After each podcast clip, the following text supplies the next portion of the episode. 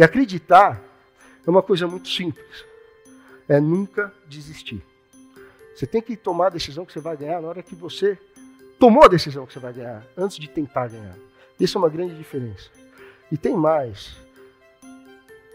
A gente quer mostrar para todo mundo que a beleza não é acredita. Que a beleza não é, que a beleza é relacionamento de confiança, de compromisso e de respeito.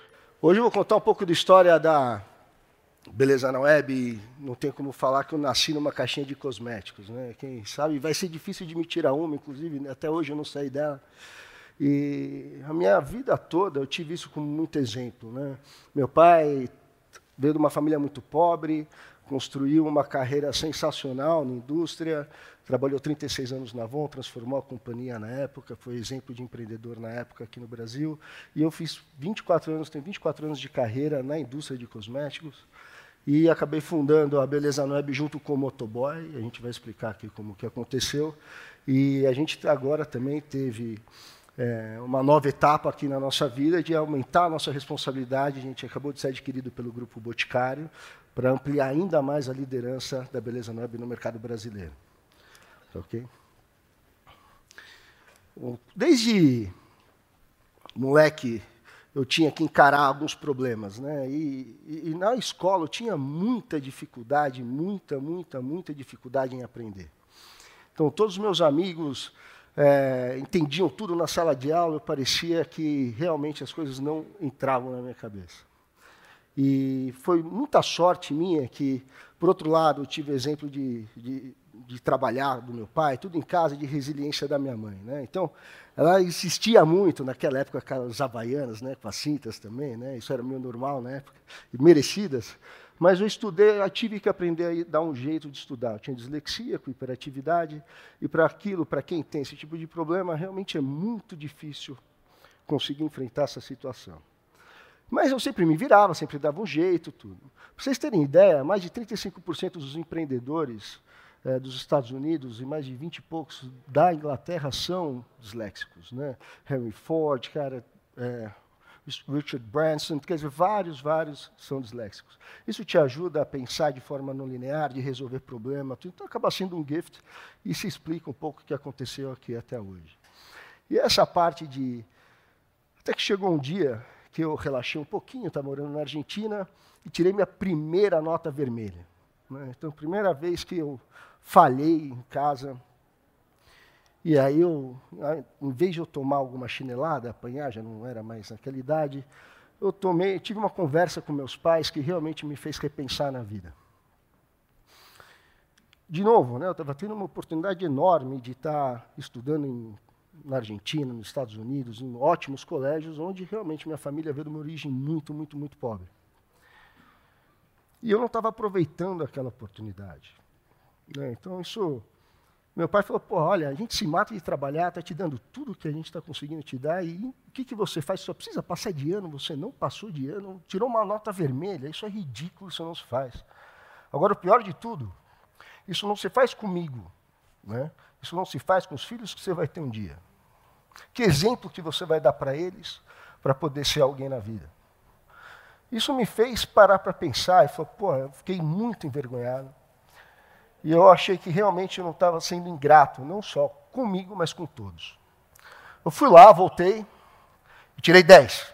Daí eu falei, tirei outro 10. Aí, porra, eu peguei, falei, pô, estou pegando gosto disso daqui. Com muito esforço, eu falei, olha, eu amava computador na época, eu, ficava na, eu morava na Argentina, então na época tinha Commodore Amiga e Commodore 164, 128, é, que eram uns computadores que existiam na época, em 1990, 88, 89, por aí. Eu falei, olha, se eu entrar no honor roll da escola, que é né, o quadro de melhores alunos da escola, você me dá uma amiga? Falei, pô, tá lógico. Isso é problema teu, com você, é só você tentar. Fui lá e pô, ganhei minha primeira amiga. Então foi meu primeiro computador e aí realmente eu me diverti ainda mais com o computador. O que, que isso fez acontecer no restante da minha vida? Eu já comecei, eu já era muito elétrico, muito agitado, tudo, então já no colégio eu participava já de todos, todas as atividades extracurriculares, né? Por exemplo, eu estava administrando a cantina do colégio já, na minha época do senior year. Eu vendia ostra na praia com 13 anos, eu não parava quieto. Né? E aí, um dos pontos que eu tinha em mente, eu falei, olha, eu vou trabalhar de dia e estudar à noite. Né? E isso, tinha muita vontade de conseguir ter o meu dinheiro, conquistar minhas coisas e ganhar experiência. E sempre com o meu computador do lado. Né? Eu já, já tinha um Toshiba Tecra 700, enfim. E eu fui trabalhar em empresas que vendiam as primeiras conexões de internet do país pela eh, Câmara Americana de Comércio, né? então ela foi um dos primeiros provedores de, de, internet do país, por coincidência, e nunca imaginei que ia estar trabalhando com isso. E segui trabalhando na indústria depois de perfumaria, na parte de inovação e desenvolvimento de produtos. Então, tudo que era pesquisa de mercado, desenvolvimento de produtos, era onde eu trabalhava. E tudo que eu fazia, eu fazia com o computador. Então, aprendi a programar no Lotus Approach, na época, que era como se fosse um, é, um Access, e tudo que o pessoal pedia para fazer, eu lá pegava o computador, montava. Pesquisa de mercado, tabulava tudo no Lotus 1, 2, 3, e me divertia para aquilo. Aquilo para mim era um brinquedo, eu absorvia toda a informação possível disso. E realmente eu tinha um plano de carreira muito claro, que eu falo isso muito para a nossa equipe, que é, um, é o mais simples que tem e funciona, viu, gente? Que é quanto mais você fizer, mais vão querer que você faça. E aí você vai fazer mais, e vai fazer mais, você vai crescer na tua carreira. Né? E aí eu comecei a realmente ter uma carreira meteórica. Né? Então, era promovido todo ano, daí a concorrência me contratou. Eu tive a oportunidade de atender, inclusive, o Boticário já, e ganhar prêmio com eles, desenvolver novos produtos com eles, na, no final da década de 90. E já com 26 anos, 27 anos, eu era diretor de multinacional. Ah, estava com a carreira feita e tudo mais. Né? Enfim, decidi mudar de carreira, fui para uma companhia e essa companhia era de venda direta, chamava Jafra, e fui mudar de ramo. Fui para a rua, para o campo, aprender a vender esses produtos com as mulheres. Né? Então, fui morar no México durante um tempo, aprendi bastante coisa lá, voltei e estava redesenhando esse sistema de vendas. E eu estava com um grupo que ia acabar comprando essa companhia. Né? E isso você começa a pensar, a sonhar, falar, nossa, esse negócio vai crescer, vai acontecer isso, vai acontecer aquilo. E no dia do signing, decidiram em não vender a empresa para esse grupo e ficar com a companhia para um outro grupo. Obviamente houve um desacordo, acabei saindo. Isso pela primeira vez na vida eu estava desempregado. Bom, vou fundar outra companhia. Tentei começar outra empresa, tentei levantar capital, isso daí era em 2004, não consegui levantar dinheiro suficiente para começar essa companhia, voltei a ser executivo. E aí, fui trabalhar numa empresa química que não tinha nada a ver comigo, era legal, né? Então, um propósito super bacana, negócio de biodegradável, tudo para substituir produtos químicos, eu achei super legal. Só que, pô, era chato pra caramba. Primeiro eu cabulei minhas aulas de química, colei na prova, dei um jeito de passar, porque química realmente era muito chato. E, pô, ninguém trabalhava lá, todo mundo fingia que trabalhava, ninguém fazia nada. Dava cinco horas da tarde e todo mundo ia embora. Falei, onde que eu tô, né? Eu comecei a entrar em um pouco de depressão nesse sentido. É, para vocês terem ideia, eu dormia na recepção da empresa, nas outras empresas que eu trabalhava. Eu era meio crazy. Trabalhava todos os finais de semana. Eu me divertia muito trabalhando. E um certo dia, eu estava voltando para casa e eu comecei a escutar uma música no rádio. Né? No carro. Não sei se vocês conhecem. Isso era 5 horas da tarde ainda, né? não tinha nem trânsito. Né? Então, Ouro de Tolo, do Raul Seixas.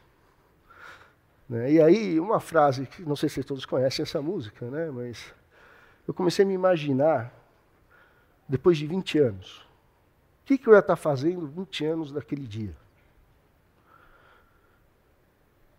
Me imaginei na pior cena possível, e não era isso para tudo que eu me esforcei, tudo que eu aprendi, todo o esforço que eu tive durante toda a minha carreira, para não fazer nada que realmente tivesse impacto na sociedade, fazer diferença. Eu falei, não, eu não vou aceitar fazer isso. E realmente tinha todos os riscos, tinha acabado de me separar, tinha já dois filhos. Então realmente não era o melhor momento de você pensar em empreender. Né? Mas mesmo assim, o receio de se entregar para o fim me fez querer começar meu próprio negócio. Eu namorava com uma menina na época, e essa menina tinha, a família tinha um salão de beleza. E esse salão de beleza era um salão de beleza pequenininho, de bairro. Eu falei, pô, vou ficar sócio desse salão, vi mais ou menos quanto faturava, é simples, olho, melhor esse número, consigo pegar esse dinheiro que sobrou, abro outro salão, daí, bom, monto uma rede, né? Você começa a querer imaginar, pô, meu nome em contrato social, né? Falei, pô, nossa, agora vou ser empresário. Cheguei no dia seguinte, pedi as contas, assinei o contrato social, fui jantar na casa dos meus pais e falei, olha, negócio é o seguinte, agora eu sou empresário. Vou empreender, sou sócio de um salão de beleza. Meu pai falou: Ah, você está brincando comigo, pô. Você bebeu água da privada, você está zoando, não é possível. Eu falei: Não, estou falando sério. Você é louco, você é uma puta carreira legal, você vai largar tudo isso? Eu falei: Olha, eu quero ter meu próprio negócio. Não aguento mais isso, eu vou me arriscar. E aí, estava já me desligando da companhia, né, entregando as coisas que precisava me entregar, ia de vez em quando lá no salão. Isso depois de três semanas que eu estou indo lá no salão, de repente estou chegando perto do salão, vejo o salão assim, todos os móveis saindo, os caras tirando todos os móveis lá de dentro. Eu falei, pô, não é possível. Eu falei, por que está acontecendo? Puta, a gente foi despejado. Eu falei, nossa, sentei na sarjeta da calçada, olhei para baixo e falei, putz, o que, que eu vou fazer? Eu não vou voltar para o mercado de trabalho. Eu não vou voltar a ser executivo e me render a essas limitações. E esse dia, que foi o dia do meu day one. Foi muito difícil para mim, porque nessa época eu realmente não tinha como sustentar aquele desafio financeiramente. Tentei ajudar, ela falou, não, peraí, a gente consegue resolver isso, resolver aquilo. Esses caras vendiam o produto pelo telefone, então entregavam para cliente, enfim. E mesmo assim, isso daí não ia funcionar. E óbvio que não ia dar certo aquilo ali. Né? Então, desfiz a sociedade. Acabei aprendendo um pouco sobre salão de beleza. E aí eu decidi, então, começar a beleza na web. E o que, que foi a estratégia, tudo? Como se definiu? Todo mundo fala plano de negócio, tudo, enfim. E como que se faz o negócio da beleza na web? Né? Então a gente tem uma estratégia que a gente brinca, que a gente fala, que é comer o dinossauro pelo rabo. Né? Então como que você vai enfrentar o mercado, toda a indústria, sem recursos, sem gente, sem dinheiro? Está todo mundo aqui que falando que precisa de ideia, precisa de gente, precisa de capital, precisa disso, precisa daquilo. Eu só tinha todo o resto do dinheiro que havia me sobrado a certeza que eu não iria voltar atrás e que a gente iria fazer aquilo dar certo. Então a gente estudou o mercado de tal forma, o mercado formado na época, isso daí 2008, por líderes como Natura, como Avon, como Boticário. É, e no e-commerce tinha o Mercado Livre, tinha a Amazon, lá nos Estados Unidos, aqui no Brasil ainda estava começando um pouco o submarino. Tinha a Saks, né? né? Eu falei, olha, como que eu posso ganhar esse mercado? É simples. Eu vou fazer o que ninguém olha. Então, o dinossauro, né, ele é grandão, esse bicho grande, ele sempre está olhando para o filé, o que, que vai acontecer, ele é predador, ele vai para cima. Mas tem raio de visão que ele não enxerga. Onde que está o rabo dele? Ele está balançando o rabo, ele vira o rabo para lá, para cá, ele não está enxergando numa visão periférica. E aí é onde que são as dores da cliente. Então a gente pegou, desenhou toda a plataforma, na parte de tecnologia, eu gostava muito disso, li todos os livros for dummies que vocês podem imaginar ali na foto ali em cima.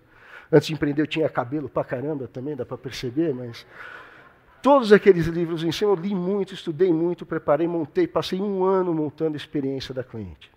Né? A experiência da cliente, para vocês terem ideia na Beleza Web, para poder comprar na Beleza Web, você tinha que responder 10 perguntas sobre hábitos e atitudes em como que você cuidava do seu cabelo para poder recomendar produtos para cliente. E era simples, né? Era, ela tinha que ser cliente VIP. Para ser cliente VIP, respondia tudo aquilo, ganhava o preço VIP. Na verdade, o outro preço não existia, né? era só um, né, para falar para ela preencher as coisas e funcionava super bem.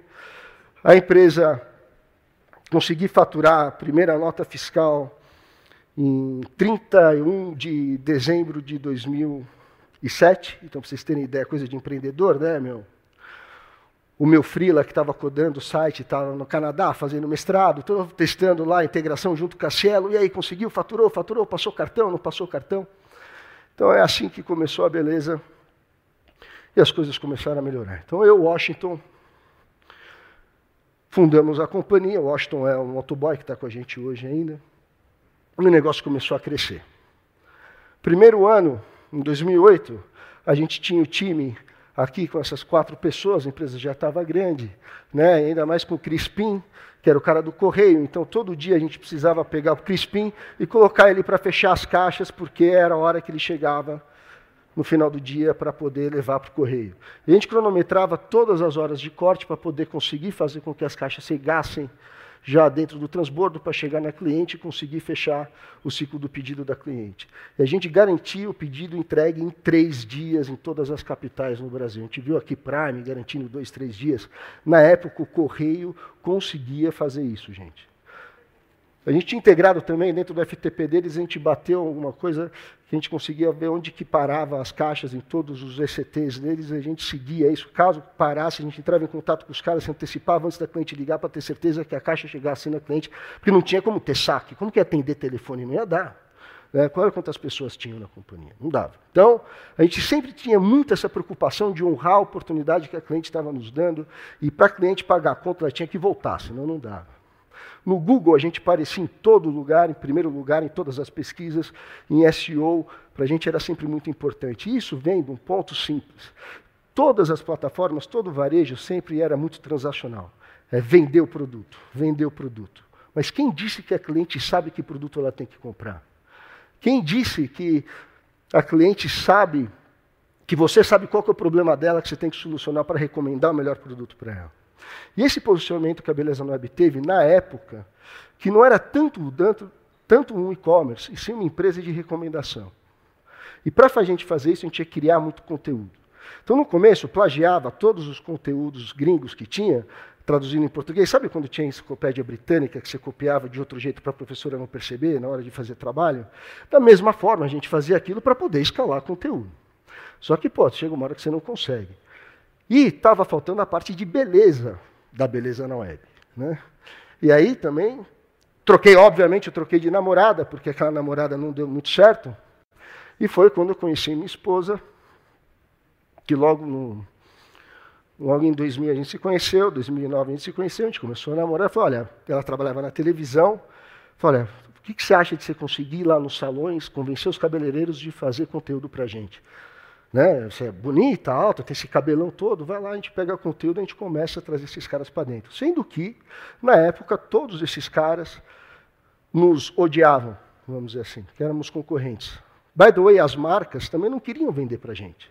Então eu tinha que dar um jeito de comprar essas marcas através de distribuidores. Né? pedia para comprar L'Oreal, Redken, Vela. Eles falaram, não, isso daí só pode ser vendido em salão de beleza. Eu falei, mas bem, ela, a tua cliente está comprando isso online. Não importa onde que ela esteja, ela está procurando isso. Vamos dar experiência adequada para ela dentro disso? Ah, não pode. O que, que a gente foi lá, foi e fez do mesmo jeito. A gente desenhou essa experiência de tal forma que o negócio funcionou. Só que não parou de crescer. Primeiro ano a gente faturou um milhão, segundo ano faturamos três milhões. Eu lembro que eu fui tentar levantar dinheiro com fundo de investimento nessa época, e esse fundo de investimento chegou para mim e falou: Olha, Quanto você vai faturar no ano que vem? 7 milhões. Como você tem certeza que você vai faturar 7 milhões?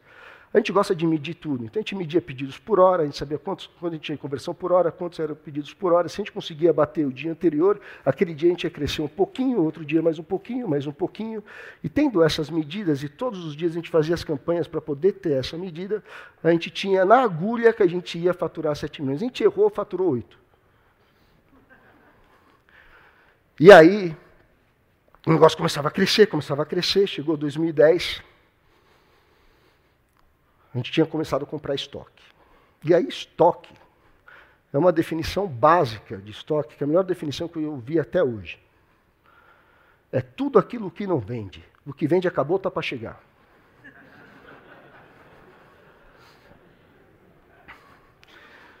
E aí, o negócio crescendo, crescendo, a gente já está passando de quase um milhão de faturamento por, por mês, eu precisei tomar dívida no banco. E o banco sempre me oferecia dinheiro, sempre me oferecia dinheiro. E eu ia pegar o dinheiro, puta, não, não vou pegar, porque pô, vai que eu não consigo pagar, e eu ainda mais, né, já estava duro, passando por muita dificuldade. Aqui a gente começou a melhorar, mas um pouco antes, a gente passou, eu passei por muita, muita, muita dificuldade. E aí, de repente eu cheguei e falei, tudo bem, eu vou pegar essa grana, vou colocar na companhia. Peguei um milhão de reais, coloquei meu apartamento, que era a única coisa que eu tinha na época, o apartamento e o carro. Como garantia, cheguei em Casa Branco. Né? Daí a minha esposa olhou para mim e falou, o que você tem? Eu falei, peguei um milhão de reais. De quem? Do banco. Para fazer o negócio crescer, a gente não vai conseguir repor estoque e continuar nesse ritmo de crescimento. Só que o negócio cresceu mais rápido ainda. Daí que a gente já precisei pegar mais um pouco, peguei mais 500 mil reais. Até que chegou um ponto, a gente começou a ter os VCs. A gente foi conversar com, com o VC aqui do Brasil, tudo que o head desse VC se arrepende de não ter participado dessa reunião. A gente foi lá, começou a conversar, né? Falou, pô, e aí, quanto vocês faturam por mês? A gente está faturando um milhão e pouco por mês. Falei, Poxa, olha, quantos. Que plataforma você usa? Ah, a própria, a gente desenvolveu. É, quantos caras de TI você tem? Tem um, Fernando. Falei, Como assim? É... Como. Quantos. Quem é teu gerente de operações? Né? Como que é a tua logística? Tudo. A gente. Essa pintava umas salinhas, gente. Pra você ter ideia, a DOCA era o elevador do prédio. A gente tinha tomado dois andares, todas as escadas onde a gente guardava todas as caixas de um andar para outro. A gente foi crescendo onde dava. Quem é teu gerente de operações? O Washington, meu motoboy. Quantos caras tem para fechar a caixa com ele? Dois. Foi, o cara começou a achar que eu estava mentindo. Eu fiquei ofendido naquela vez. Ela falou, pô, não é possível. Estou falando a verdade, assim, é que a gente foca muito mais na cliente, no que, que tem que fazer, o que temos para hoje, assim que dá para fazer a operação e funciona, a gente vem crescendo. A gente enviava e-mail, a gente tinha um sistema de e-mail muito legal, também a gente hackeou a local web na época, tudo, conseguia derrubar, até eles, a gente derrubar tantas vezes o SMTP deles que eles bloquearam a gente, mas a gente conseguia fazer um trabalho eficientíssimo de recompra para cliente e recomendação de produtos. E até que um dia, nessa reunião, descobri que existia a Tiger Global, que investia na Netshoes. E a Netshoes era uma empresa que eu admirava muito, né? Porque sempre saía do Orkut, tinha lá aquela página da Netshoes na saída do Orkut, né? Falei, pô, esses caras arregaçam. Quero ser que nem eles quando crescer, né? E aí, tinha uns meninos que eu tinha trazido para a empresa na época já para tentar me ajudar dentro disso. Se levantassem grana, eles poderiam ficar dentro da companhia, daria, daria um pouco de ações para eles. Daí, como esses caras trabalham na Goldman Sachs, né, na Bain Company, eu falei, você não é banqueiro? Vocês conhecem Goldman Sachs? Acha os caras, meu. Você não é? Porque, não, porque isso na hora que vem falando, eu falo, acha, não é que ele achou mesmo? E aí a Tiger, a gente entrou no telefonema com a Tiger, logo de cara a Tiger veio, depois de dois dias, olhou tudo aquilo e falou, beleza, vamos fechar o deal, é tanto que a gente vai colocar na companhia. Levantamos 5 milhões de dólares na primeira rodada. Você falou, olha, tem uns caras muito bons do Mercado Livre que estão montando um fundo de investimento, chama Kazek. Ainda não fechou o fundo, mas eles podem entrar. Falei, pô, lógico, né? Então a gente foi lá, conversou com os caras do Mercado Livre, eles toparam, né? Que é o Hernan. E aí eles toparam entrar dentro do negócio também, a gente levantou a primeira rodada com a Tiger. Logo na sequência, o negócio explodindo de crescer, levantamos a segunda rodada. Round B. E nisso a empresa já estava com 60 pessoas, né? nunca tinha visto tanta gente junta. E o negócio continuando crescendo, crescendo, isso aqui começou a se perder. Ele veio e falou: não, vamos colocar mais 10 milhões de dólares. Falei: não, não, não preciso de tudo isso de dinheiro, não, não quero 10 milhões. Falei, Alex, não é assim que funciona. Quando a gente vai se levantar dinheiro, você levanta o máximo que você precisa. Eu falei, mas eu não vou precisar. Se eu tivesse dinheiro no bolso, eu vou gastar, eu não quero gastar esse dinheiro. Eu falei, olha, Alex, tudo bem, então vamos fazer o seguinte: se você precisar esse dinheiro mais para frente, você pega. Eu falei, então me dá cinco se eu precisar os outros cinco, eu venho e peço. Então, acho que é a única vez da história que teve um round com duas tranches, né? que a gente fez esse combinado e realmente eles estavam certos. Né? Eu precisava desse capital. Porque o negócio seguiu crescendo e a empresa já tinha 120 funcionários. Mas tinha um problema. A gente estava queimando muito dinheiro. E a empresa só não foi rentável em 2008. E para mim, aquilo estava doendo nos meus ossos. Eu não conseguia ver a conta fechar. Isso não é possível, isso não vai fechar. Até onde isso vai chegar? E a gente teve uma conversa. Falei, olha, eu vou pegar esse restante da grana, mas dentro de uma condição. Eu vou fazer do meu jeito. Porque para fazer mais eu precisaria de mais dinheiro, e daí a gente teria que ir para mercado, tudo, eu não iria querer tirar o foco do negócio, que a gente é muito focado na operação. E nisso, a gente falou, tá bom, você pega esse capital e faz o que você acha que tem que fazer. Mas a gente só coloca uma condição. Cresce mais que a concorrência, que não tem problema. Eu falei, ok, fine. Então a gente tinha a missão de break-val business e crescer mais que a concorrência. Sendo que nessa época, haviam acontecido algumas coisas. A Sephora já tinha vindo para o Brasil, estava já da FIT fazendo blitzkrieg em cima da gente, quer dizer, né, Internet jogando dinheiro em cima da aquisição de tráfego. E mesmo assim, a gente lá segurando todas as pontas. Falei, deal, fechado, a gente vai brequivar esse negócio. Voltei para a equipe e falei, olha, a gente vai brequivar e crescer mais rápido que a concorrência. E o pessoal falou que não dava e tudo mais. E foi aí que realmente a gente começou a aprender um erro que a gente voltou a cometer mais para frente, que a gente nunca mais vai cometer. Cultura na companhia é realmente o que você faz, não o que você escreve na parede. By the way, todos esses quadros que estão aqui têm a ver com o que a gente veio fazendo, que são nossos hábitos. Estão na companhia, na Belezano Web, já desde 2014, se não me engano. Isso virou nosso hábito. A gente falou, a gente vai voltar back to basics, Vamos trocar o nosso time. Quem não tiver a fim de seguir a, na frente com a gente de novo, vai sair. Foi isso que a gente fez. De 120 pessoas, fomos para 60 pessoas. Focamos dentro do break-even. Enquanto todo mundo achava que era impossível break-var, a gente break-vou. E foi quando aí a gente decidiu fazer o terceiro round. Esse terceiro round tinha um ponto. No meio do caminho haviam estratégicos que queriam comprar a Beleza Web, ou que queriam investir na Beleza Web. E todo momento a gente resistindo. Até teve uma hora que os caras falaram, pô, Alex, você sabe quanto dinheiro é isso? Eu falei, nunca tive, então não sei. Eu só sei que se colocar na companhia a gente vai crescer muito mais. A gente está muito pequeno do tamanho que a gente pode ficar, a gente tem condição de fazer muito melhor do que a gente já fez. E seguimos, vai, mas é difícil levantar capital, mas a gente vai levantar capital. E é muito importante escolher os investidores que a gente vai colocar dentro da companhia. Porque não é só smart money. Na hora que você tiver problema, esses investidores vão realmente te ajudar ou te atrapalhar.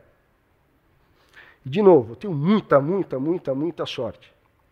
Nossos investidores sempre nos ajudaram muito nas horas difíceis. Não é passando a mão na cabeça, não, é dando porrada. Mas porrada onde você sabe que tinha que doer e sabe onde que tinha que arrumar. E a gente levantou esse capital e tomamos a decisão de realmente, de fato, ser um tech company. Então, a Beleza Web sempre desenvolveu toda a sua tecnologia proprietária. E a gente desenvolveu tudo isso sozinho, sem ninguém. Só que dessa vez a gente tinha que ter um World Class Technology. Fizemos isso, conseguimos, ótimo, beleza, ganhamos prêmio internacional Dux Award da Oracle. Depois ganhamos mais um prêmio de O2O, inovamos dentro do varejo, fazendo ponto de integrando ponto físico com online. A gente fez full commerce do site, a gente pivotou todo o negócio, a gente mudou toda a estrutura, crescemos pra caramba, só que a cultura virou um zoológico. Muita gente reclamando. E aí o que, que aconteceu? Os problemas. Brasil. Gente, o Brasil é um país muito difícil. Se você não quiser brincar, não desce para o play não é by the book. As regras não é você replicar o modelo de negócio, as regras mudam. Mudou por completo toda a regra tributária do país. 10% do nosso faturamento virou despesa tributária, sendo que é muito difícil brequivar e-commerce. E para você conseguir reverter isso, demora algum tempo para você receber esses créditos. O tempo é tipo alguns anos, tá? E mesmo assim você tem que ir lá tentar fazer, tentar reverter. Todos Toda a situação demonstrava para a gente que a gente realmente ia precisar de mais capital. Final de 2017, Netshoes, a empresa que realmente admirava muito, abriu capital na bolsa. As ações derreteram. O mercado lá fora, na hora que uma empresa derrete, todo o mercado derrete. Ninguém mais quer colocar dinheiro na tua companhia ao valor que você acha que vale. E como eu tinha certeza que a empresa tinha muito valor, voltei para a equipe e falei: olha, gente, a gente vai reorganizar a companhia de novo, a gente vai fazer o que a gente já fez. A gente trocou de novo o time. Todo mundo que não acreditava que a gente tinha que fazer, a gente tirou da empresa, que ficava reclamando, que falava que não dava, tchau. E as pessoas que estavam lá falaram: olha, gente, a gente tem uma chance de fazer algo diferente. A gente tem que concorrer com a Sephora, com o Beautybox, com o Boticário, com a Amazon, com o Mercado Livre, com a B2W, sem grana e ganhar. A gente é líder hoje do mercado, eles não são, na nossa categoria. Se a gente ganhar sem grana, com eles queimando dinheiro em cima da gente, a gente vai estar escrevendo história. E esse valor, ninguém vai tirar nunca de vocês. Só que a gente tem que fazer mais. Todo valor ele dura, ele perpetua. Então a gente tem que ter a responsabilidade de fazer com que esse valor perpetue para sempre. A nossa equipe comprou a ideia, Fui falar, tinha certeza que um momento eu iria ter que me juntar com um estratégico que levasse esse sonho muito mais adiante e conseguisse escalar ainda mais, porque eu tenho a única certeza que eu ainda tenho é que a gente é muito pequeno para o tamanho que a gente vai ficar. Fui falar com os líderes dessas empresas no começo de 2018 para saber se eles se alinhavam com a nossa visão. Dentro desses líderes dessas empresas que fala, conversaram comigo, teve, teve um que eu realmente falei, puta, esse cara entende do que a gente está falando, é um empreendedor e vai fazer acontecer. E seguimos o deal. Sendo que a gente estava crescendo um pouco mais do que devia, e de repente a gente quase ficou sem caixa. As empresas não quebram porque elas são mal administradas, elas quebram porque elas crescem muito. O caixa pode te arrebentar. Daí o Renan, que veio nos ajudar de Wharton, falou: Alex, a gente tem três semanas de caixa, cara. O que, que a gente vai fazer? Foi pisa no freio. Não vou levantar dinheiro com ninguém. Fui falar com o Beto na época para tomar essa decisão do que a gente tinha que fazer, para decidir alguns pontos que a gente estava precisando resolver. Eu falei, olha, foca no caixa, esquece o crescimento. Em vez de crescer 40%, crescemos 18, 13% em 2018. Só que a gente rentabilizou o negócio e liberou caixa. Fizemos muito caixa para poder financiar o crescimento e o turnaround de 2019.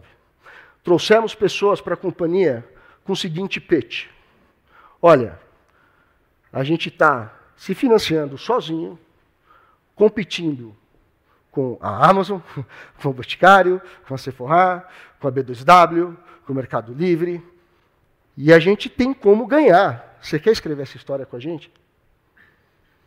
Você topa vir? Não vai ter capital, não vai ter dinheiro, esquece, cara, não vai ter. Vai ter esse desafio, topa. E alguns malucos toparam vir conosco. E se completaram ao time para poder desempenhar. Tomamos dinheiro do banco, voltei ao nosso banco, conversei com eles, falei do plano, eles toparam, toparam nos financiar, botei de novo todo o meu patrimônio como garantia e definimos que iríamos fazer o trabalho. 2019, quando a gente realmente estava iniciando mesmo o trabalho de M&A, a empresa está agora crescendo 50% versus o ano anterior, com melhores margens, com melhor caixa, com melhor tudo, e um time muito mais experiente. Isso demonstra que quando tem que fazer, o time faz, mas desde que a equipe acredite no que você está falando. E acreditar é uma coisa muito simples. É nunca desistir. Você tem que tomar a decisão que você vai ganhar na hora que você tomou a decisão que você vai ganhar, antes de tentar ganhar. Isso é uma grande diferença. E tem mais. A gente quer mostrar para todo mundo que a beleza não é acredita. Que a beleza não é, que a beleza é relacionamento de confiança, de compromisso e de respeito. E a mulher empoderada e confiante, ela transforma o mundo, gente. E é isso que a gente quer mostrar para os nossos clientes. É isso que a gente quer fazer por elas.